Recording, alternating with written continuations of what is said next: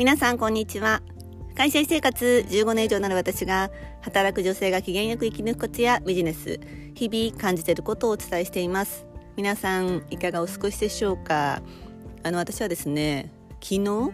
あの東京は大雨で一日中雨だったんですけれどもまあ、ちょっと週明けで朝が早かったためか電車の中にあの傘を忘れてきてしまいまして。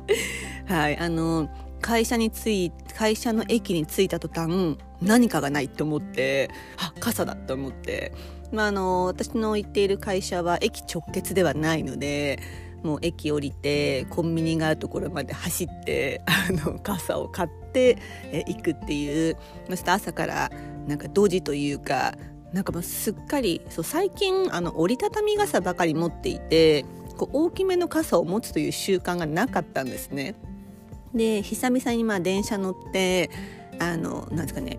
椅子のところに引っ掛けておいたらもうすっかり傘のことを忘れてしまい、まあ、そんなに立派な傘ではなかったので取りにまで行っていないんですけれどもまあ昨日の雨にやられたなっていう 翌日です。はいでですねあのまあ新体制新年度が始まった、まあ、日本ではですね方が多いと思うんですけれども私はまあこの新体制のスタートに起きるにあたってまあ、新しくなったチームメンバーと一人一人とこうワンオンワンの、まあ、面談を先日実施しました。まあ、1人30分から1時間ぐらいですかね。でそのチームメンバーのうち1人のメンバーとは、まあ、すでにこう新体制になる前から、まあえーと、実は一緒にペアでやっていて先行して、まあ、仕事をやっていたんですね。でまあ、そのメンバーともまず知ってる中ではあったんですけれども改めてこのワンオンワンの面談をまあしました。で、まあ、その時に、まあ、今やってる仕事ってこうどう？ってこう聞いてみたんですね改めて。で、まあ、そうしたところ、まあ、その彼から言われたことが、まあ、すごい嬉しかったんですけどでそれ何かっていうと、まあ、その彼はですね、まあ、私は今までは、まあ、こういう仕事を、まあ、してきたと。まあ、結構その守りの仕事をしてきたらしいんですけれどもただまあ数ヶ月前から、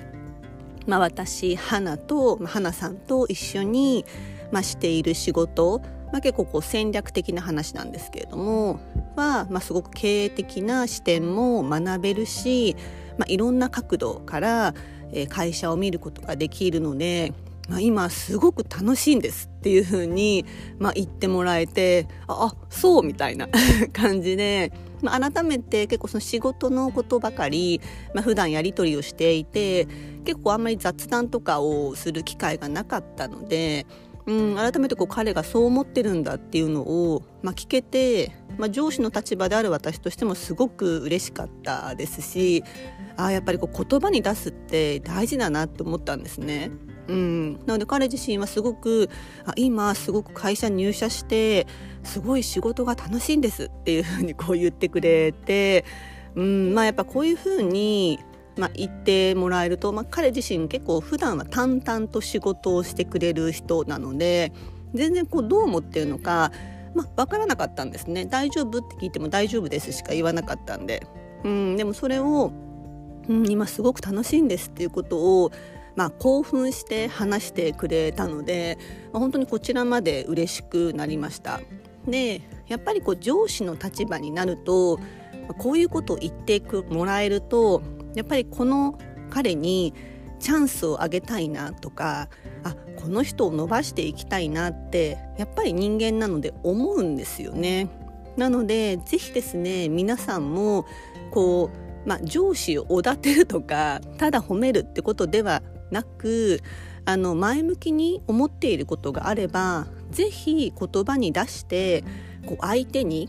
伝えるっていうことをしてほしいなっていうふうに思いました。で逆にこれはちょっと嫌だなっていうことも、まあ、えて上司に伝えるっていうこともやっていった方がいいと思います。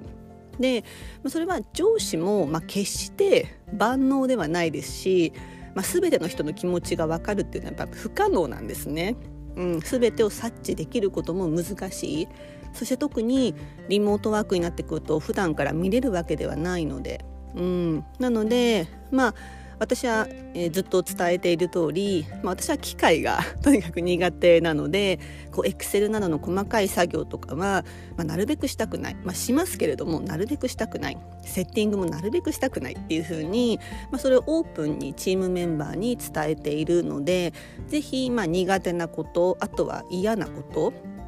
で逆にこう前向きなことまあ、心の中ですごく思ってるんだよなだけではなくて私ここ今すごく楽しいですとかこういうことを学べて嬉しいですとかそういうことはぜひこう言葉に出してもう日本人だから察してではなくて、まあ、ここはちょっと日本人以外の、まあ、外国籍の方になったような気分でもう言葉に出すっていうことをぜひやってってほしいなっていうふうに思います。いかがだったでしょうか？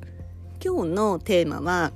自分が日々感じていること思っていることは